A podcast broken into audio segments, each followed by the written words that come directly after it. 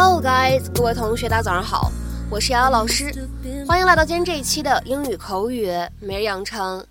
在今天这期节目当中呢，我们来学习这样的一段英文台词。那么它呢，依旧是来自于《摩登家庭》的第三季第四集。首先呢，我们先来一起听一下。We're selling wrapping paper to raise money for the tickets. No, no, wait, wait. We're selling wrapping paper to raise money for the ticket. 我们要靠自己买包装纸来筹款买票。We're selling wrapping paper to raise money for the ticket. We're selling wrapping paper to raise money for the ticket。那么在今天这段英文台词当中呢，其实没有什么特别的发音技巧。各位同学的话呢，需要注意一下每个单词呢，把音准读准就可以了。 有一些地方呢，能弱读的时候弱读一下，其他呢没有什么特别难的要点了。Gloria, how many times do I have to tell you to pull your car all the way in? The gate was open all night. We live in a nice neighborhood. What are you afraid of? That some money's gonna fly in and then your gardener is gonna have to rake it up? Jay, I'm going to need you to cut me a check. What now? A drama club trip, Les Miserables. We're selling wrapping paper to raise money for the tickets. No, no, wait, wait. Slow down. What's the story exactly? Well, Jean Valjean spent 19 years in prison for stealing a loaf of bread. The wrapping paper. 19 years for a loaf of bread? How good was this bread?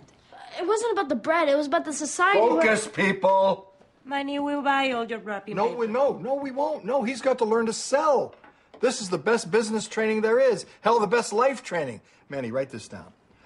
A good salesman goes after Moby Dick in a rowboat and brings the tartar sauce with him.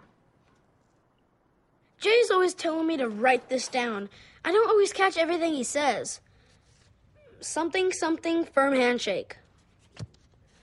Never take the first room they show you. Not sure who they is. And this one just says pancakes. Cam, what's the score? 那么在今天这期节目当中，我们来学习什么样的内容呢？首先，wrapping paper 它是什么样的意思呢？指的是包装纸的意思。wrapping Wrapping paper。好，那么讲解完了这个包装纸之后呢，我们来学习一下什么叫做 raise money for somebody or something。在这样一个短语当中呢，raise 它并不是一个升起的意思。raise money for somebody or something，在这边的话呢，指的意思是尝试积累一定数量的钱款，就是筹款、筹钱的意思。不论是通过工作或者是捐赠的方式，以此来资助某个人或者某个事情、某一个项目。To attempt to accumulate some amount of money, either through work or donation, in order to fund someone or something. 那么下面呢，我们来看一些例子啊。第一个，I've been doing jobs all over town to raise money for the ski trip。我一直满城镇的打工，来为我的滑雪之旅攒钱。I've been doing jobs all over town to raise money for the ski trip。 再比如说呢，来看一下第二个例子，I worked hard to raise money for college, and then decided not to go。我为了上大学努力工作筹钱，但是后来我又决定不去上了。I worked hard to raise money for college, and then decided not to go。那么下面呢，我们再来看一下这样一个例子：We need your help to raise money for urgent medical research。我们需要你的帮助来为一些紧急的医药研究项目筹款。 We need your help to raise money for urgent medical research。那么再比如说呢，我们今天节目当中的最后一个例子，一起来看一下。We raised money from the neighbors for a charity。我们从邻居们那里筹了一些钱，用于一个公益慈善活动。We raised money from the neighbors for a charity。